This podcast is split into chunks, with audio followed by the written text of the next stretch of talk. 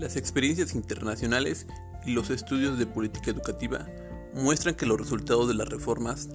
tienden a ser marginales e incrementales por la complejidad inherente a los sistemas educativos. Hanaway, 2009. El desarrollo educativo en México puede decirse que comenzó desde los propios albores de la humanidad. El sí mismo no es más que una consecuencia de su devenir histórico, en correspondencia con la necesidad del ser humano de transmitir con eficiencia y eficacia a sus congéneres las experiencias adquiridas y la información obtenida en su enfrentamiento cotidiano con su medio natural y social. Ha, motivado múltiples iniciativas federales y estatales, públicas y privadas, que conforman la variadísima oferta de planes y programas de estudio que caracteriza la educación básica, media y superior. Que si bien este hecho ha permitido la atención a un número creciente de estudiantes, también es una realidad el que hoy tenemos un panorama carente de criterios que proporcionen orden, articulación y sistematicidad al tipo educativo que tendrá la mayor expansión y crecimiento en los próximos años. Los planes de estudio en la escuela tradicional se basaban en lo que se realizaba el maestro y en lo que quería enseñar, con autoritarismo y castigos severos.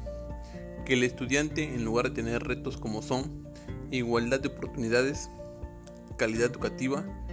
no existía nada de futuras generaciones con mejor capacitación al futuro, a lo que hoy en día ha cambiado exitosamente a un México más equitativo y con mejores oportunidades para el desarrollo. Asimismo, señala que por lo que le toca a la educación, se rediseñarán los planes de estudio para que los alumnos cuenten con un mínimo de capacidades requeridas en este tipo educativo y les permitirá transitar de una modalidad a otra. Y el último reto dentro de los sistemas de educación es elevar la calidad de la educación para que los estudiantes mejoren su nivel de logro educativo cuenten con medios para tener acceso a un mayor bienestar y contribuir al desarrollo nacional. Actualmente la,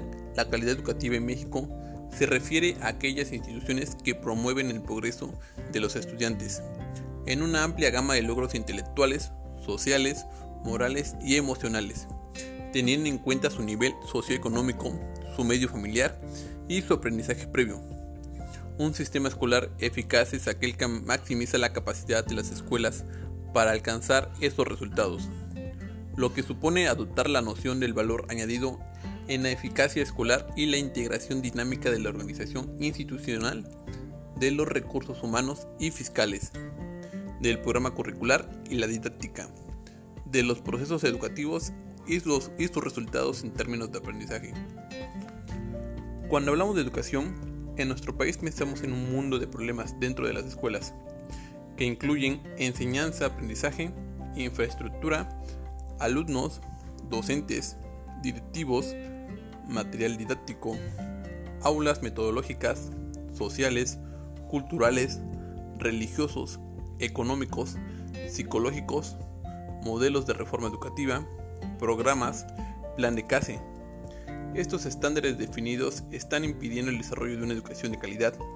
por lo que tenemos que centrar estos elementos que permiten alcanzar o dar sentido a las razones que justifican la existencia de los sistemas educativos. Actualmente las nuevas reformas indican que se requiere que el docente esté capacitado en el área para que pueda ser facilitador o guía dentro del salón de clases y lograr que los estudiantes aprendan significativamente lo que el programa estipula y que de ello se derive la formación de ciudadanos cultos y responsables. Y en el caso de la educación superior, la formación de profesionales, tecnólogos y científicos con las competencias que les permitan el desarrollo de una mejor calidad de vida para sí mismos y para sus respectivas regiones. Actualmente sabemos que es un centro educativo de calidad es aquel que potencia las capacidades cognitivas, sociales, afectivas, estéticas y morales de los alumnos. Contribuyen a la participación y a la satisfacción de la comunidad educativa. Promueve el desarrollo de profesional de los docentes e influye con su oferta educativa en su entorno social. Un centro educativo de calidad tiene en cuenta las características de sus alumnos y de su medio social. Un sistema educativo de calidad favorece el funcionamiento de este tipo de concentros y apoya especialmente a aquellos que escolarizan alumnos con necesidades educativas especiales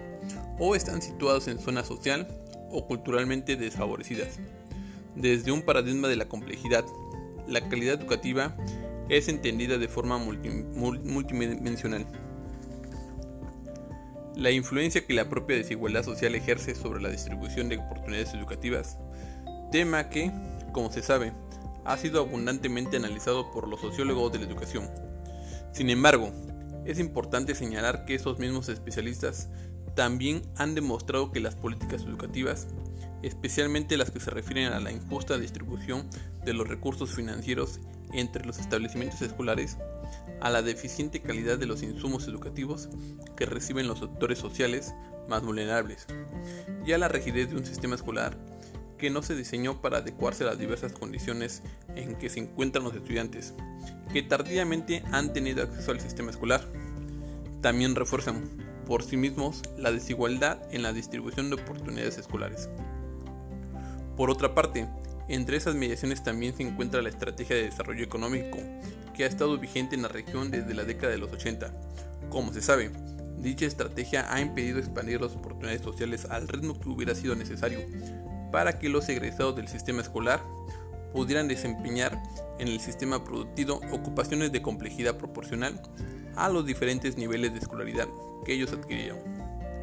Se siguen instrumentando políticas educativas y de desarrollo económico